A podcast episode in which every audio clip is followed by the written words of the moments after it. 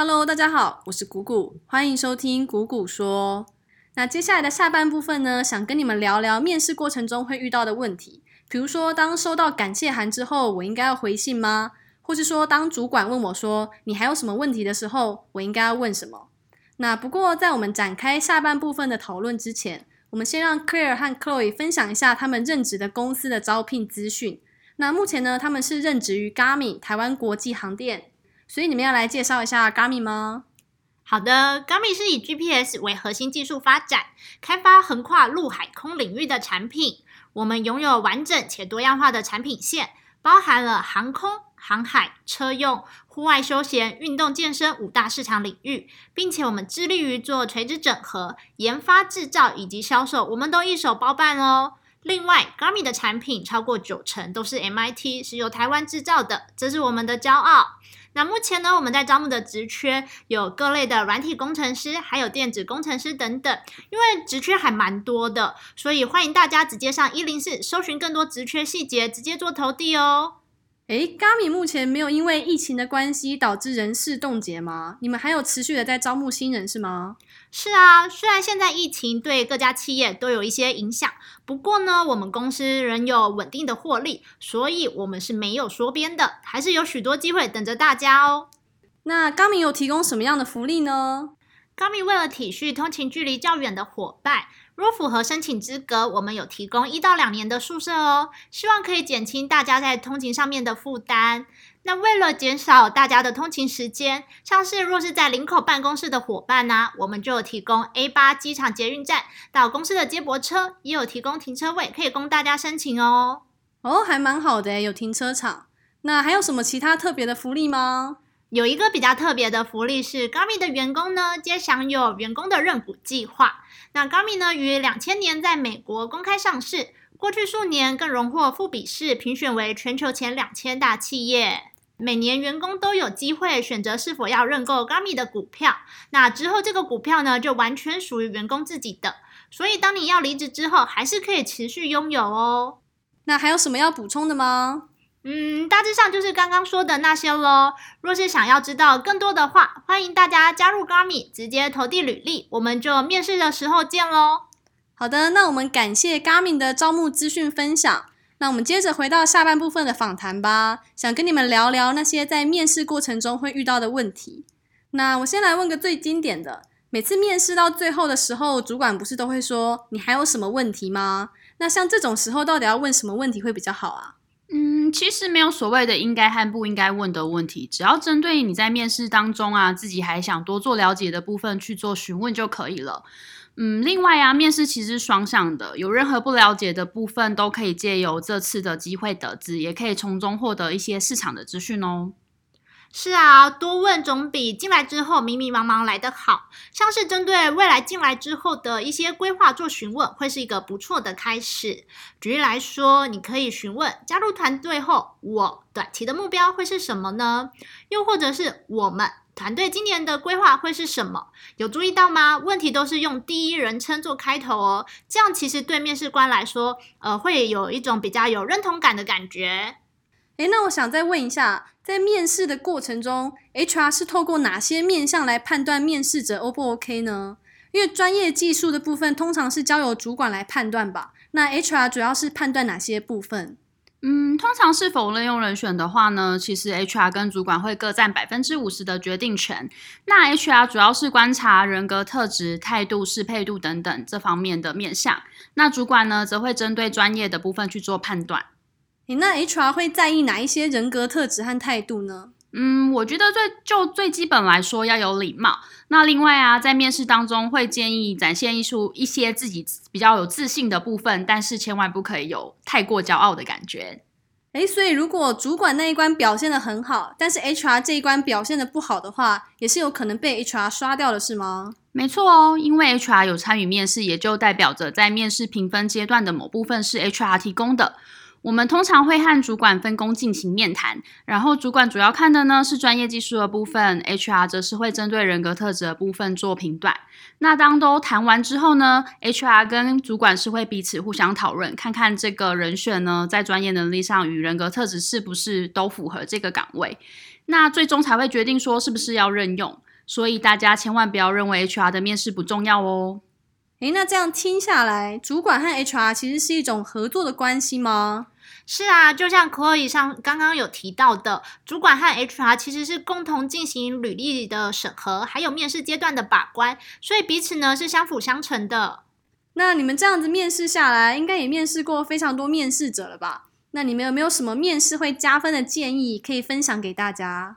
呃，我这边想要跟各位谈的是，很多人一开始可能会犯的错误，也就是觉得从主管跟你面谈的这个时间点呢，才是真正面谈阶段的开始。但其实并不是的，当你一踏进这家公司呢，面试就已经开始了。所以你遇到的每一个人都有可能成为是否录用的一个关键点呢。哦，真的吗？从踏进公司就开始了？没错哦，我们从接待你的开始，其实就在偷偷打分数了呢。从最基本的守时到面谈过程中，你是不是有偷偷抖脚啊，或是不断摇晃椅子等，其实都会呃，我们都会偷偷的观察跟记录。哇，那那还有什么其他的建议吗？嗯，我觉得呢，最好可以在面试前花一些时间认识这间公司的产品是什么，以及自己应征的职务大致上是在做些什么。不知道其实也没关系，可以列下来，在面试当中做询问。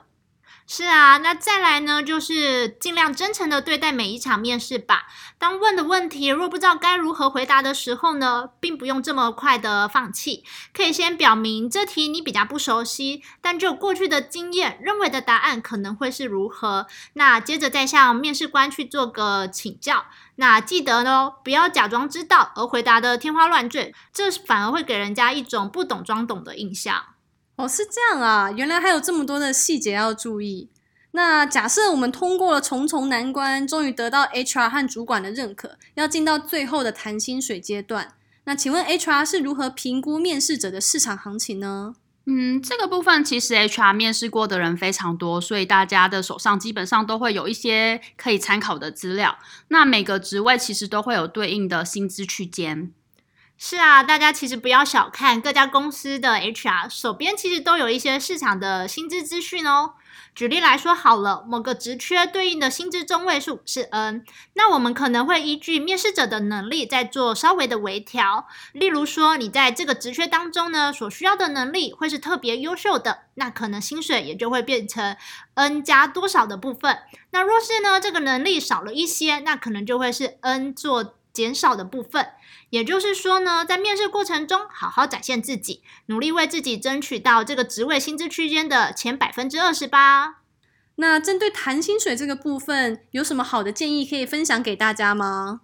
嗯，针对期望薪资的部分呢，会建议可以为自己保留一些弹性。你可以说明自己的理想薪资，但也能提供一个自己可以接受的区间范围。那这可以让双方一起找到一个平衡点。那薪资协商呢，尽量在面试阶段就协商完毕，这样可以让公司知道你能接受的范围。呃，我们这边比较不建议大家在薪资已经呃核心出来给你，那已经承诺之后，你再要求说想要做调整，因为有可能呢，有一些比较规模比较大的公司内部会需要很多流程进行审核。那在面试的阶段的时候，并没有提，那事后的话就会比较会被认为说，哎，是不是在讨价还价？可我以说的呢，会是大部分的状况，但也会有一些例外。若你真的很想加入这家公司啊，碍于薪资和理想中差了一小段的距离，可以试着在面试阶段揭露手边有其他公司的 offer，因为这会是你在市场价值的一个最好的佐证。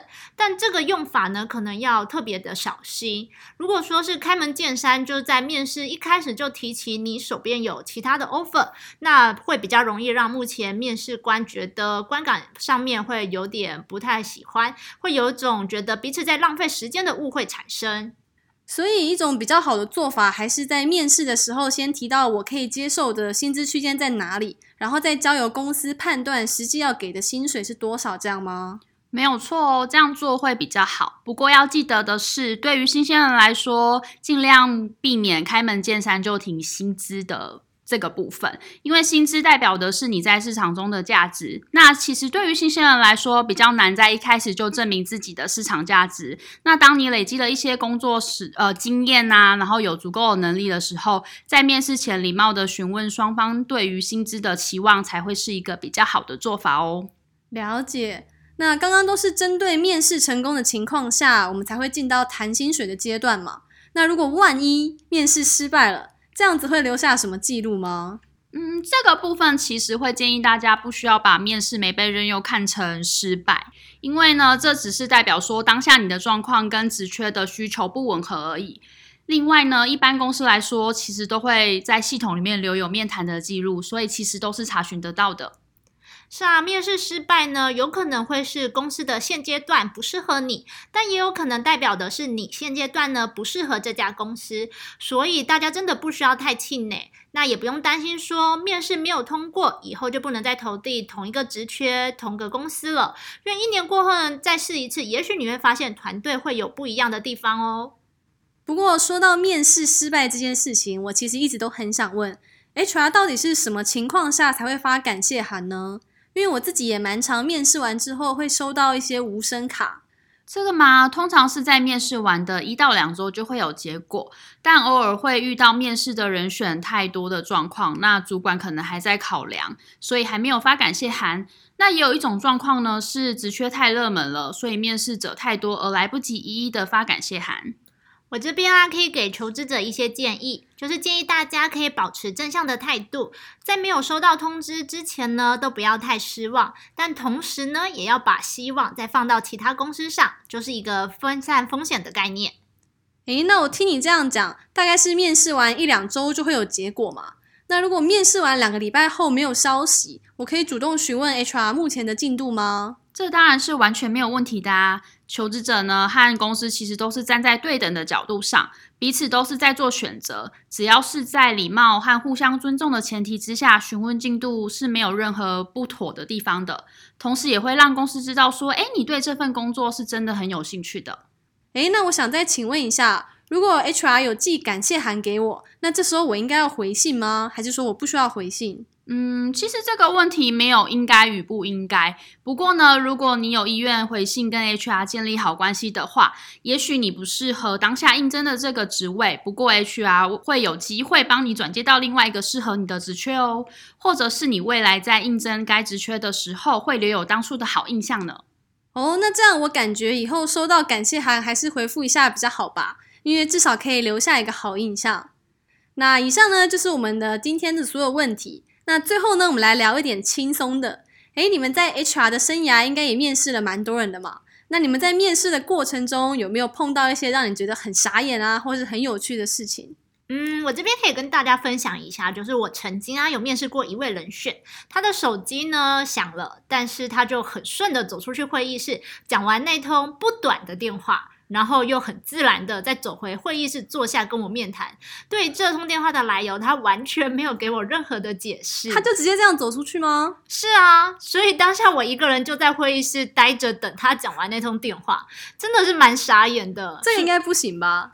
对，所以在我心中的小笔记，我就画上了一个不小的叉。嗯，那 Chloe，你有遇到什么很傻眼或是很有趣的事情吗？呃，我曾经遇到过一个让我印象还蛮深刻的面试者。那当时呢，我印象很深刻的是，他非常早就写完了考卷。可能一般的人考卷写的时间大概是一个小时，但他大概三十分钟就交卷了。那我那时候就心里想说，哎，他吗？要不是很厉害的那种，就是相反的。嗯，对。那这个。到这边其实目前都还好。那唯一让我觉得很奇怪的点是，我发现在我进会议室之前，他自己就跑到会议室外面开始在逛起公司。然后我就想说，哎，他不是应该要在会议室里面等我进来跟他面谈吗？那我当下就有点惊慌失措。不过幸好后来在当下的这个时刻，他就呃看到我过来之后，他默默的有走回会议室。那我们就进行了接下来的面谈。所以他就是写完考卷，然后就自己跑出来乱逛，是这样吗？对，因为他也不是说看起来不像是出来要找水啊，或是要干嘛，他就是很认真的在逛公司，然后到处走来走去这样子。嗯，这个真的有点怪，就跟刚刚 Clear 那个也是突然走出去接电话嘛。对，好哦，原来没想到真的有各式各样的面试者，真是辛苦你们了。所以大家记得在面试的时候不要有这些行为，会造成 HR 的困扰哦。好啦，这一集就聊到这里。那最后再宣传一下，Gami 目前还有在招募各个类型的工程师，有兴趣的伙伴可以上一零四查询相关的职缺。那希望大家都面试顺利，都可以找到理想的工作。那我们也再次感谢 g a m i HR Clear 和 Chloe 的分享。那喜欢我的话，也可以订阅我，也可以到我的 Facebook 粉丝专业谷谷说按赞追踪。那我们就下一集见啦，拜拜，拜拜。